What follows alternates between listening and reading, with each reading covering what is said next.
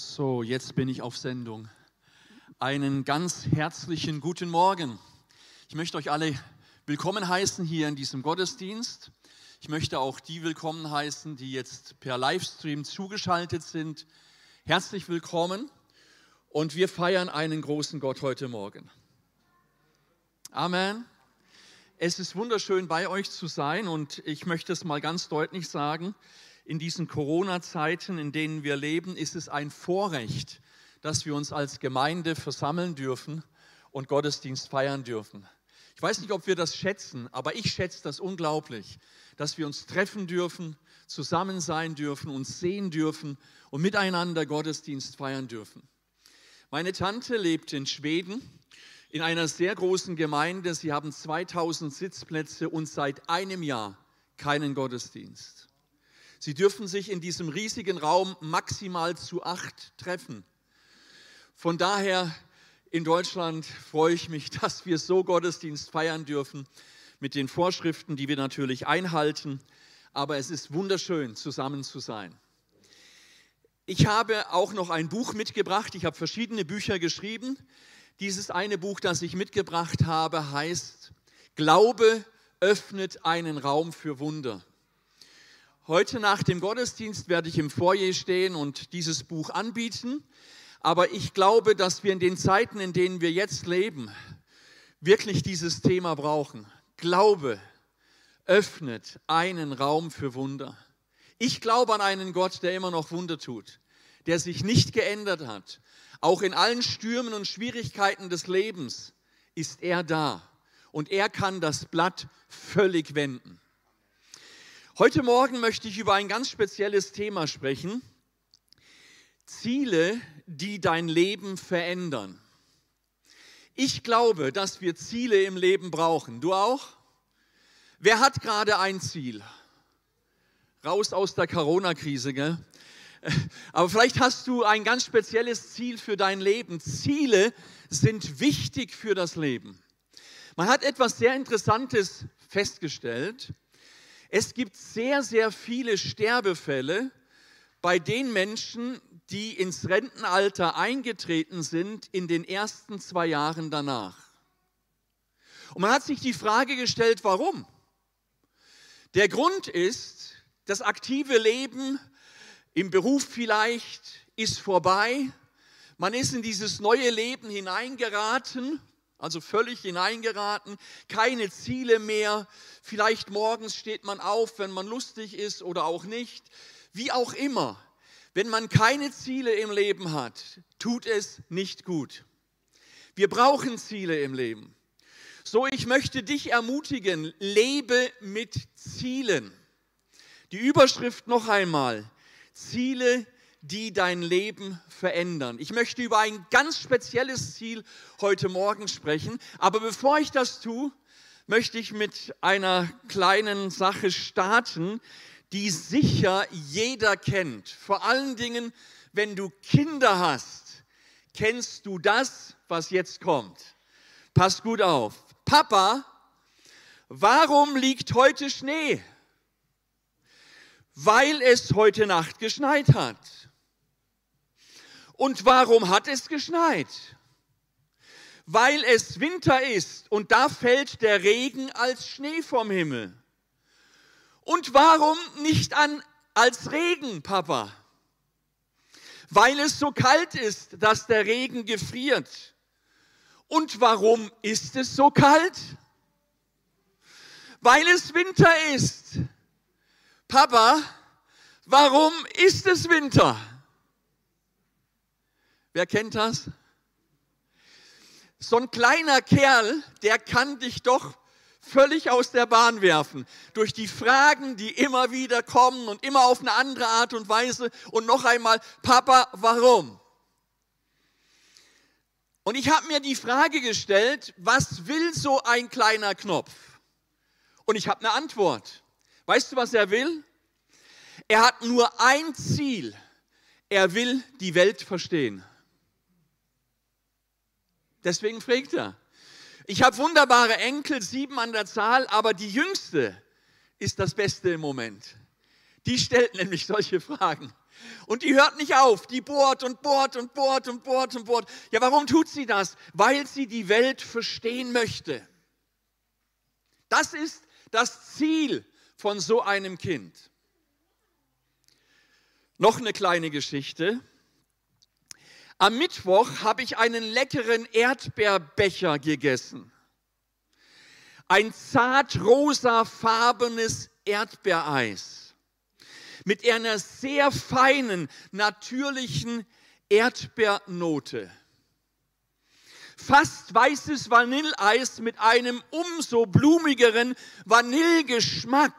Dazu Sahne und vor allem frische Erdbeeren.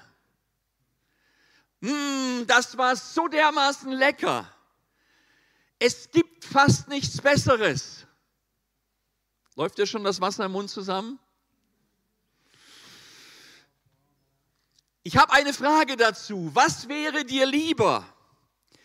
Dass ich euch jetzt weiter erkläre, wie fein so ein Erdbeerbecher ist, oder dass ich euch alle nach dem Gottesdienst zu einem Erdbeerbecher einlade. Ja, da kommt jetzt schon ein Lächeln. Also ein Erdbeerbecher so live wäre wesentlich besser, wie dass man nur darüber schwätzt, oder? So ähnlich ist das mit der Liebe Gottes. Ich kann die Liebe Gottes euch erklären von links bis rechts. Wir können eine theologische Studie darüber machen. Aber am Ende ist es nicht wichtig, was ich alles über die Liebe weiß. Am Ende ist es wichtig, dass ich die Liebe spüre. Amen. Für ein Pärchen, ein Ehepaar ist es hochinteressant zu wissen, was Liebe bedeutet. Aber es ist wesentlich interessanter, wenn man sie gegenseitig voneinander spürt. Stimmt das? Und das ist der Punkt heute Morgen. Ich möchte über die Liebe Gottes sprechen. Aber mein größtes Anliegen ist, dass du heute Morgen nicht noch mehr Wissen in deinen Kopf hineinspeicherst, sondern dass du die Liebe Gottes spürst. Ich habe einen Vers mitgebracht, 1. Korinther 14, Vers 1. Und das ist unglaublich interessant. Die Liebe soll also euer höchstes Ziel sein. Ich erinnere, das Thema heute Morgen, Ziele, die dein Leben verändern. Zurück zu diesem Vers.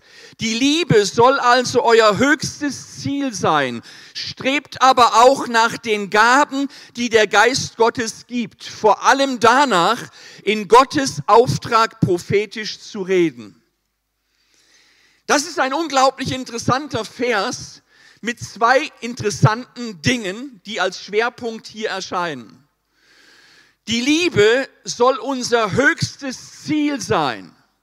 Und da stellt vielleicht der ein oder andere heute Morgen die Frage, aber sind die Gaben nicht wichtiger als die Liebe? Tatsächlich ist es die Liebe. Natürlich sind auch die Gaben erstrebenswert, aber am Ende ist es die Liebe, was unser höchstes Ziel sein soll. Obwohl es also schwierig ist, über die Liebe Gottes zu reden, möchte ich dennoch versuchen, darüber zu sprechen. Das Ziel ist aber nicht, euch die Liebe Gottes als Information rüberzubringen, sondern ich sage es noch einmal, dass wir die Liebe Gottes in unserem Leben spüren. Wer möchte sie spüren? Wer möchte sie heute Morgen spüren? Viel wichtiger, wer möchte sie morgen spüren? Am Montag, am Dienstag, am Mittwoch, die ganze Woche, unser ganzes Leben. Über die Liebe Gottes haben wir sicher schon viel gehört. Aber fühlen und erleben wir sie wirklich? Das ist die Frage. Haben wir sie tief in unserer Seele verstanden, verankert? Spüren wir sie in unseren Gefühlen, in den Stürmen unseres Lebens, in den Ausnahmezuständen unseres Lebens? Dort, wo wir die Liebe am allermeisten brauchen, spüren wir sie da? Das ist die große Frage. Haben wir sie in unserem Innern schon ergründet, bis aufs Tiefste? Paulus sagt in Philippa 3, Vers 12, Dabei ist mir klar, dass ich dies alles noch lange nicht erreicht habe und ich noch nicht am Ziel bin. Doch ich setze alles daran, es zu ergreifen, weil ich von Jesu Christus ergriffen bin. Ich möchte es erreichen, die Liebe Gottes nicht nur intellektuell abzuspeichern, sondern sie wirklich zu spüren in meinem Leben. Das soll das Ziel meines Lebens sein. Weil Menschen unterschiedlich sind, hat Gott ganz verschiedene Wege, um seine Liebe zu zeigen. Ich bin überzeugt, Gott wählt den Weg, der am besten zu uns passt. Amen. Trotzdem möchte ich die vielen Möglichkeiten, wie ich Gottes Liebe erleben darf, in drei Punkte heute morgens zusammenfassen. Ich kann Gottes Liebe erfahren und erleben durch sein Wort. Amen. Der Herr ist mein Hirte. Damit fängt es schon an, wo ich erleben darf, da gibt es eine Liebe, die ist gigantisch groß. Also ich darf sie durch sein Wort erfahren. Ich darf sie aber durch auch durch Gesten erfahren. Das heißt, das sind praktische, ganz einfache, natürliche Lebenserfahrungen. Und ich darf sie durch Menschen erfahren. Über diese drei Dinge möchten wir ein wenig austauschen. Über das Wort Gottes, über die Gesten, die ich im Leben erfahren und erleben darf und über Menschen, die mich beschenken können. Zunächst Worte. Gott zeigt uns seine Liebe durch sein Wort. Halleluja. Absolut.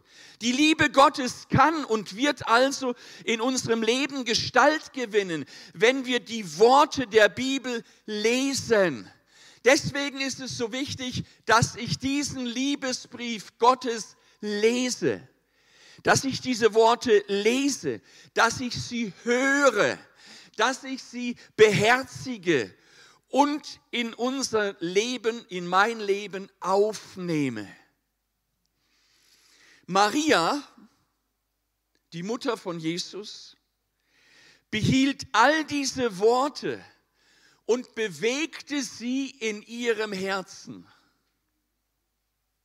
Wenn du die Liebe Gottes, die aus dem Wort dir entgegenspringt, erleben und fühlen willst, dann solltest du ein wenig intensiver mit deiner Bibel umgehen und nicht einfach nur einen guten Morgenvers lesen und vielleicht noch einen guten Abendvers lesen, sondern du solltest das Wort in dich aufnehmen, verstoffwechseln, in deinem Herzen bewegen.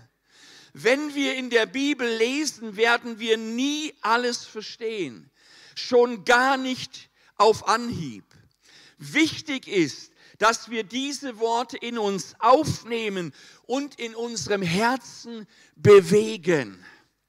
Wenn ich etwas Genüssliches, Feines esse, dann nehme ich dieses Essen nicht in den Mund und schluck das einfach runter, sondern ich verkaue es. Und wenn ich merke, hey, das schmeckt wunderbar, dann schlucke ich immer noch nicht. Ich kau noch mal drauf rum und noch mal drauf rum. Und meine Frau ist zum Beispiel jemand, die kann unheimlich lange kauen. Das kann ich jetzt nicht. Aber sie kann unheimlich lange kauen, wenn sie isst. Und dann sagt sie, und dann kommt das wahre Aroma. Ich glaub's ihr mal. Dann kommt das wahre Aroma. Und genau das ist der Punkt. Ich muss dieses Wort Gottes in mir bewegen, kauen, So können wir die Worte der Bibel in unserem Herzen von innen heraus entfalten und auch in unser Denken, Fühlen, Wollen und Handeln einfließen lassen. Einer, der von der Liebe durchdrungen ist, die ihm durch das Wort Gottes entgegenkommt, das ist ein Mensch, der stark ist in den Stürmen des Lebens. Denn der Heilige Geist, so sagt es die Bibel, ist der, der uns die Dinge in Erinnerung ruft. Stimmt das? Aber er kann nur in Erinnerung rufen, was ich vorher abgespeichert habe. Ihr Computerfreaks, verstanden? Nur was abgespeichert ist, was drin ist im PC, kann ich auch abrufen. Und deswegen ist es so wichtig, dass das geschieht. Das zweite hier zu den Worten. Auf diese Haltung der Bibel gegenüber liegt eine große Verheißung. Denn Jesus sagt, wer mich liebt, der wird meine Worte halten. Hier ist diese Wechselwirkung. Wer mich liebt, der wird diese Worte halten und mein Vater wird ihn lieben und wir werden zu ihm kommen und Wohnung bei ihm nehmen. Und wenn das geschieht, dass Gott Wohnung in dir nehmen darf und du ihn durch das Wort Gottes und seine Liebe immer stärker kennenlernst, desto persönlicher wird das Leben zwischen dir und Gott. Und es bleibt nicht religiös abstrakt, dass man irgendwie in eine Kirche geht, seine Pflichten tut und nach Hause geht. Nein, es wird persönlich. Es wird so dermaßen persönlich. Und immer wieder fallen mir diese Worte ein, die mir in der Bibel entgegenkommen. Der Herr ist mein Licht und mein Heil. Vor wem sollte ich mich fürchten? Der Herr ist meines Lebens Kraft. Vor wem sollte mir grauen? Nur wenn ich solche Sätze abspeichere, fühle, bewege in meinem Herzen, nur dann verstehe ich sie auch wirklich. Und ich verstehe sie am allermeisten im Sturm meines Lebens. Wenn wir die Worte von Jesus hören und in uns aufnehmen, uns davon prägen lassen, anfangen sie zu tun, dann wird etwas Größeres geschehen. Gott selbst wird durch seinen Heiligen Geist in unser Leben kommen, in unser Herz einziehen. Paulus sagt in Römer 5, Vers 5, die Liebe Gottes, ist ausgegossen in unsere Herzen durch den Heiligen Geist, der uns gegeben ist. Halleluja. Es ist der Heilige Geist, der das Wort Gottes aufschließt. Es ist der Heilige Geist, der der Hauptverantwortliche ist und war für deine Neugeburt. Denn ich werde geboren aus Wasser und Geist, hat Jesus zu Nikodemus gesagt. Dieser Heilige Geist, der veredelt dieses wunderbare Essen in deinem Mund, in deiner Seele, in deinem Sein. Halleluja. Ist das nicht gewaltig? Der Mensch ist aber nicht nur Kopf. Der Mensch ist auch nicht nur Verstand. Der Mensch ist sage und schreibe auch Gefühl. Ich weiß nicht, was du jetzt gerade fühlst. Ich weiß auch nicht, was du gefühlt hast, als heute Morgen dein Wecker geklingelt hat. Aber gefühlt hast du. Stimmt's?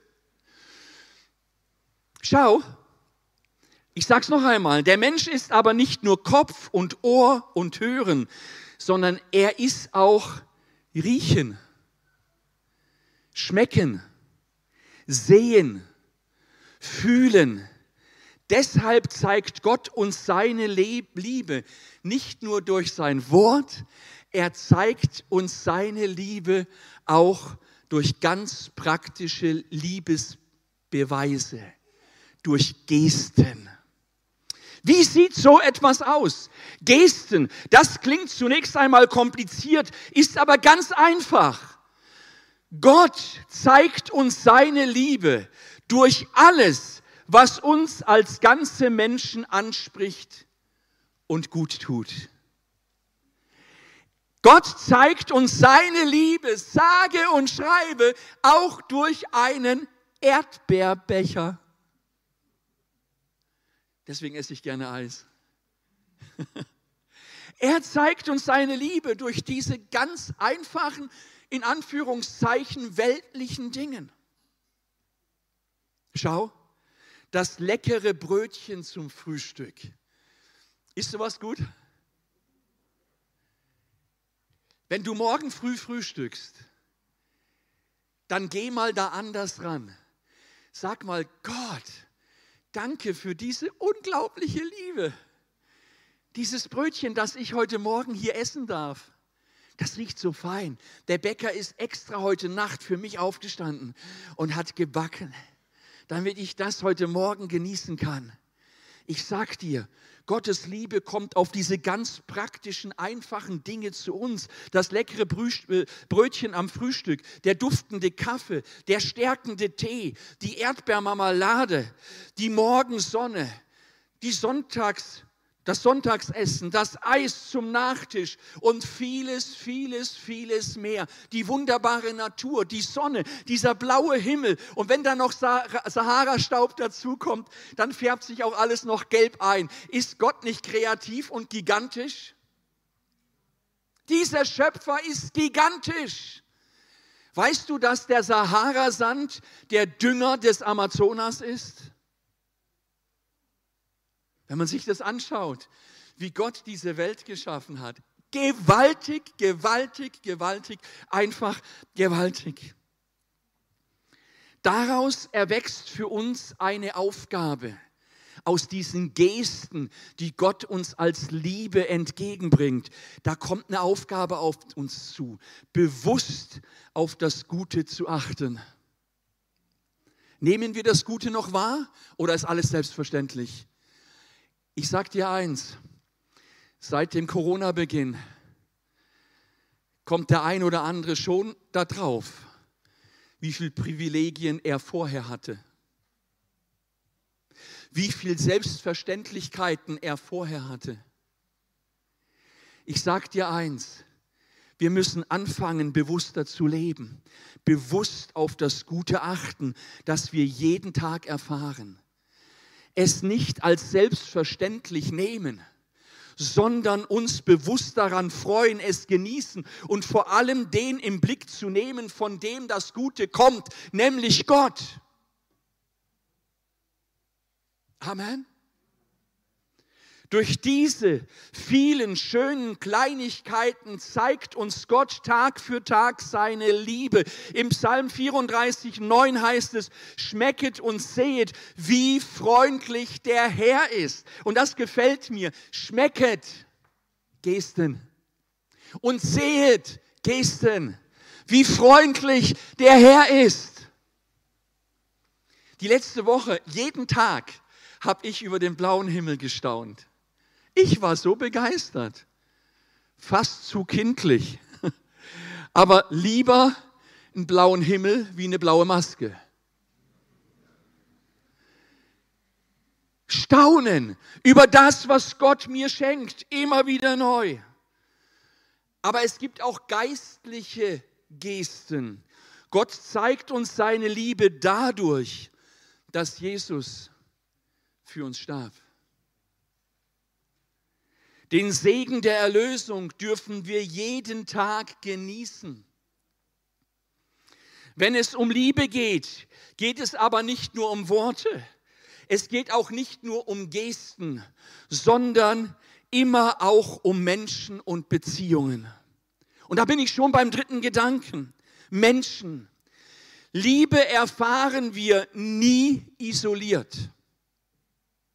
Nie und für uns alleine, sondern Liebe setzt immer mindestens ein persönliches Gegenüber voraus. Stimmt's? Gott hat uns Menschen auf Beziehung hingeschaffen. Und deswegen ist es auch für mich jetzt eine ganz schwierige Zeit. Man muss Abstand halten, auseinandersitzen. Mit dem Umarmen wird es schwierig, etc., etc. Und dann noch dieser komische Gruß hier. Wir sind auf Beziehung hin geschaffen und viele in dieser Zeit leiden. Sie leiden nicht einfach nur wegen Corona, sondern auch wegen der ganzen Angstpandemie, die dazukommt, der wenige Austausch, diese wenige Gemeinschaft, diese Begrenzungen, diese Möglichkeiten, die alle vielleicht notwendig sind. Ich möchte nicht dagegen sprechen, aber der Mensch ist auf Beziehung ausgelegt. Die Erfahrungen, die wir mit Menschen machen, sind so wichtig und deshalb brauchen wir andere Menschen, um Liebe zu spüren und Liebe zu schenken. Die Erfahrungen, die wir mit Menschen machen, ob positiv oder negativ, prägen sich ganz tief in unsere Herzen ein und haben auch einen großen Einfluss darauf, wie wir uns Gott vorstellen. Und jetzt sage ich was ganz Wichtiges. Manche Kinder wurden geboren und hatten keinen Vater, weil er vorher davongelaufen ist. Manche Kinder wurden geboren und ihr Vater war Alkoholiker und gewalttätig. Was sie an Beziehung erlebt haben, war Gewalt, war alleingelassen sein, war Verletzung in der Seele zutiefst. Das ist diese negative Erfahrung, die man mit solcher Art von Beziehung machen kann. Und jetzt stell dir vor, so ein Mensch wächst auf und er hat ein total, total schlechtes Vaterbild. Und jetzt kommst du und sagst, ich glaube an einen wunderbaren Vater Gott. Wie wird so ein Mensch einen Vater wahrnehmen? Wie wird er Gott wahrnehmen? Genau mit den Dingen, die er als Kind erlebt hat. Ein Vater ist für ihn nicht attraktiv. Menschen sind so außerordentlich wichtig, um Liebe tatsächlich zu spüren, dass Gott selbst Mensch geworden ist, um uns Liebe zu zeigen. Gottes Liebe zu uns in 1. Johannes 4, Vers 9, Gottes Liebe zu uns ist für alle sichtbar geworden, als er seinen einzigen Sohn in die Welt sandte, damit wir durch ihn leben können. Das ist der wahre himmlische Vater, der seinen Sohn in diese Welt gesandt hat. Halleluja. Dieser Sohn ist für uns ans Kreuz gegangen und aus Liebe ist er für unsere Schuld gestorben. Und er hat am Kreuz Heilung erworben, nicht nur für unseren Körper, sondern auch für unsere geschundene Seele. Die Seele, die geschunden wurde durch andere Menschen, vielleicht durch den leiblichen Vater, wie ich es vorher erklärt habe. Schau, wir leben in einer gefallenen Welt. Das heißt, in einer Welt, in der wir nicht immer uneingeschränkt nur Liebe erfahren werden. Im Gegenteil, wir erleben oft Lieblosigkeit, Hartherzigkeit, Schuld, Schicksalsschläge. Andere verletzen uns und wir verletzen andere Menschen. Deshalb ist Jesus nicht einfach nur in die Welt gekommen und hat alle Menschen lieb gehabt, sondern um uns von diesem Wunden, dieser Schuld zu befreien, hat er sein ganzes Leben hingegeben. Johannes 3, Vers 16 sagt, denn so sehr hat Gott die Welt geliebt, dass er seinen eingeborenen Sohn gab, damit alle, die an ihn glauben, nicht verloren gehen, sondern das ewige Leben haben. Und jetzt passt gut auf, passt gut auf. Die Gemeinschaft der Menschen, die an Gott glauben, die Gemeinschaft der Menschen, die an Gott glauben, ist die Gemeinde. Das seid ihr. Amen. Das seid ihr. Ist die Gemeinde. Und sie ist so entscheidend wichtig. Jesus hat gesagt, wo zwei oder drei in meinem Namen versammelt sind, da bin ich mitten unter ihnen. Stimmt das? Er ist mitten unter uns. Und jetzt pass auf, wird immer spannender. Wenn wir zum Beispiel in unserer Herkunftsfamilie wenig Liebe erfahren haben, wie ich es eben erklärt habe, dann ist diese neue Familie, die Gemeinde, für solch einen Menschen heilender Balsam. Da könnt ihr ruhig mal Amen sagen, trotz Maske. Heilender Balsam. Deswegen ist Gemeinde so wichtig, dass ein Mensch aus seinen Verletzungen und Wunden, aus seinem Verlorensein herauskommen darf, gerettet wird, die Liebe Gottes erfährt und zwar durch dich und durch mich. Ganz praktisch, nachvollziehbar, fühlbar. Halleluja. Natürlich sind auch alle Christen immer noch allzu menschlich und fehlerhaft. Aber das ist unsere vornehmste Aufgabe und unsere Berufung als Gemeinde, dass wir in unserem Miteinander die Liebe Gottes widerspiegeln. Halleluja. 1. Johannes 4:16, Gott ist Liebe. Und wer in dieser Liebe bleibt, der bleibt in Gott und Gott in ihm. Und Vers 19, lasst uns lieben, weil Gott uns zuerst geliebt hat. Halleluja, spürst du ein wenig? Du kannst die Liebe Gottes spüren durch das Wort, durch die wunderschönen Gesten, die Gott jeden Tag in unser Leben bringt und durch Menschen, die heute Morgen hier sitzen oder am Livestream die Gott schon erfahren haben. Ich möchte diese Predigt abschließen und ich möchte dreimal Schluss machen. Okay? Also ich mache jetzt das erste Mal Schluss. Wenn wir das hohe Lied der Liebe aus 1. Korinther 13 nehmen und für das Wort Liebe Jesus einsetzen, okay? Für das Wort Liebe Jesus einsetzen, bringen wir das heutige Thema auf den Punkt. Das größte Ziel meines Lebens ist die Liebe Gottes zu erfahren und weiterzugeben. Aber jetzt lese ich diese Verse einmal nicht mit dem Wort Liebe, sondern mit dem Wort Jesus. Vers 4, 1. Korinther 13, 4. Jesus ist geduldig und freundlich. Er ist nicht verbissen, er prahlt nicht und schaut nicht auf andere herab. Jesus verletzt nicht den Anstand und sucht nicht den eigenen Vorteil. Er lässt sich nicht reizen und ist nicht nachtragend.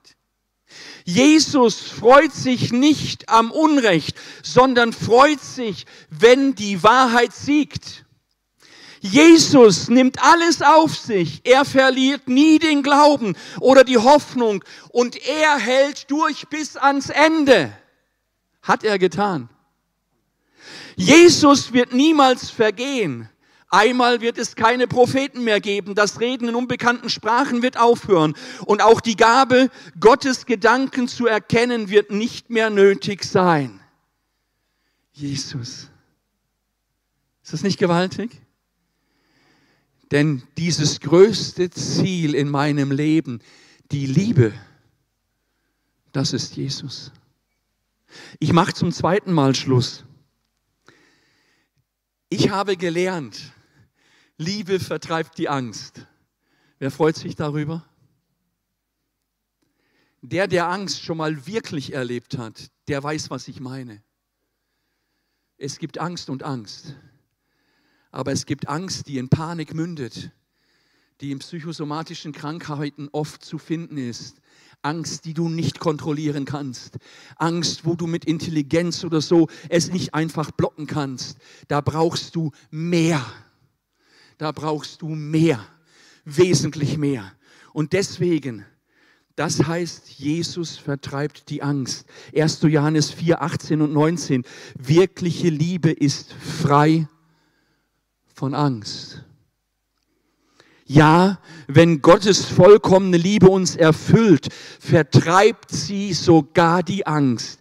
Wer sich also fürchtet und vor der Strafe zittert, bei dem ist Gottes Liebe noch nicht zum Ziel gekommen. Wir lieben uns zuerst geliebt hat. So gewaltig.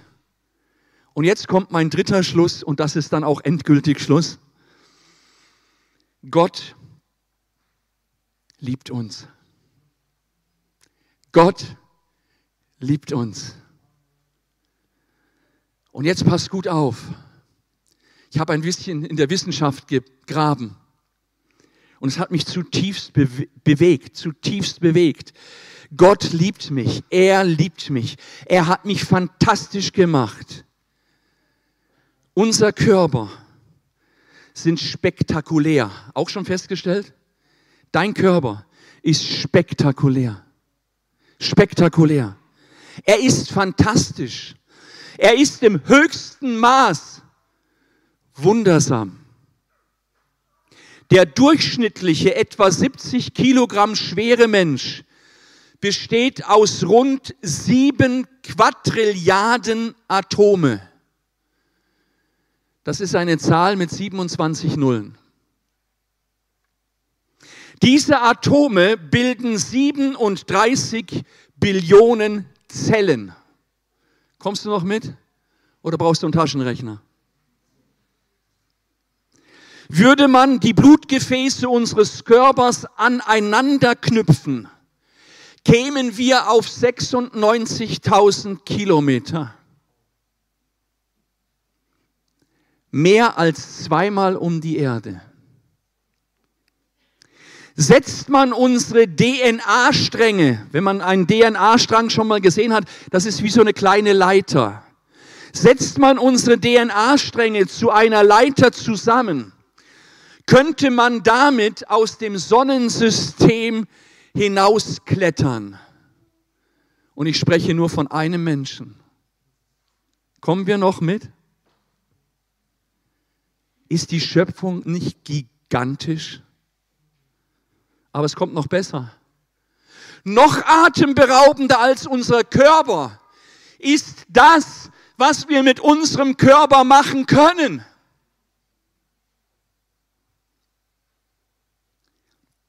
Dass die 60 chemischen Elemente, aus denen wir bestehen, sich zufallsgetrieben zusammengefunden haben, um die Zauberflöte zu komponieren, spottet jeder Vernunft. Aber Schöpfung, Jungfrauengeburt, Heilungswunder, Auferstehung, das kann nicht sein. Das wissen wir ganz genau, rufen die Esoteriker. Ich heute Morgen kann glauben, dass Gott ein genialer Schöpfer ist und dass er mich dazu noch liebt. Halleluja. Halleluja. Das ist so gewaltig. So wie Paulus es ausdrückt, hat Jesus uns offenbart den Einblick von der Kraft und Herrlichkeit, die hinter dieser Liebe steckt vermittelt uns der Korintherbrief. Es heißt dort, durch ihn ist alles geschaffen, was im Himmel und auf der Erde ist, Sichtbares und Unsichtbares, Königreiche und Mächte, Herrschaften und Gewalten. Er ist der Ursprung alles Lebens. Dieser Jesus, dieser Gott ist der Ursprung alles Lebens. Das heißt, die Liebe ist der Ursprung alles Lebens. Ist das nicht gewaltig? Schade sehe ich euch nur halb. Aber ich sage dir, Gott ist so gewaltig. Er ist so gewaltig. Diese Liebe von Gott. Von Gott gefunden und für alle Ewigkeit gerettet. Ich hätte jetzt am liebsten gesagt, komm, wir sagen das mal zusammen. Von Gott gefunden und für alle Ewigkeit gerettet. Was für ein Anlass für ein Feuerwerk. Was für ein Anlass für Wasserfontänen, für Jubelchöre. So gewaltig. Beim Abendmahl wiederholen Christen das Liebesfest das Jesus und seine Jünger vor seiner Kreuzigung feierten und vollziehen das nach, was die Jünger damals nicht einmal ahnen wollten, den stellvertretenden Opfertod, den Jesus aus Liebe auf sich nahm. Einen größeren Anlass zur Freude gibt es nicht. Reichtum liegt nicht in den Dingen, die wir haben können, nicht im Genuss, nicht im Erleben, sondern in dem Ausmaß, in dem wir geliebt werden.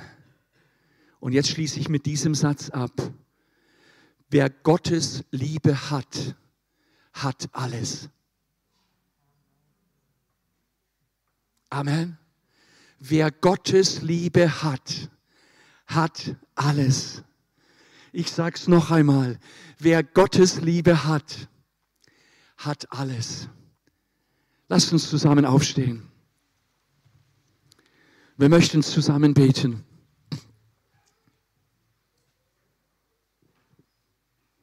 Herr Jesus, ich danke dir von ganzem Herzen, dass du heute Morgen hier bist.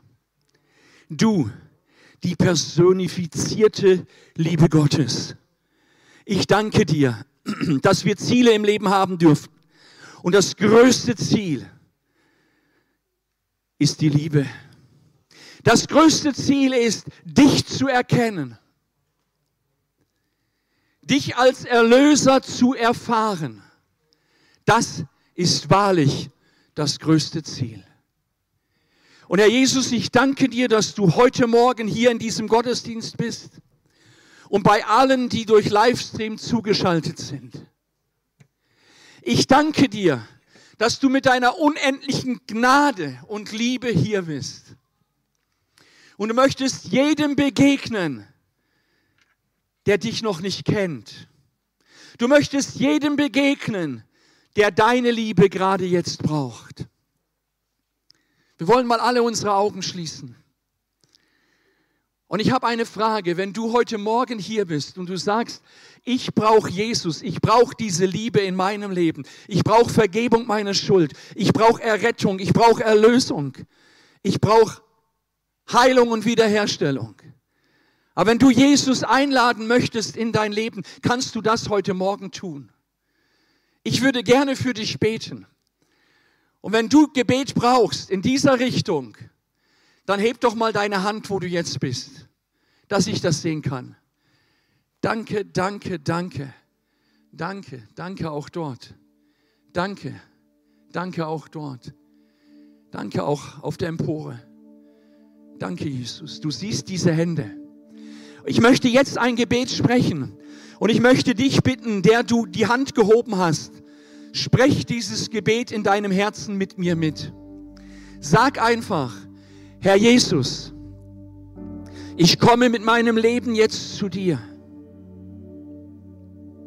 Ich komme zu dir so wie ich bin, mit all meinem Versagen, mit all meinen Verletzungen, mit all meinem Verlorensein. Ich bitte dich um Vergebung meiner Schuld. Ich bitte dich um Reinigung meines Herzens.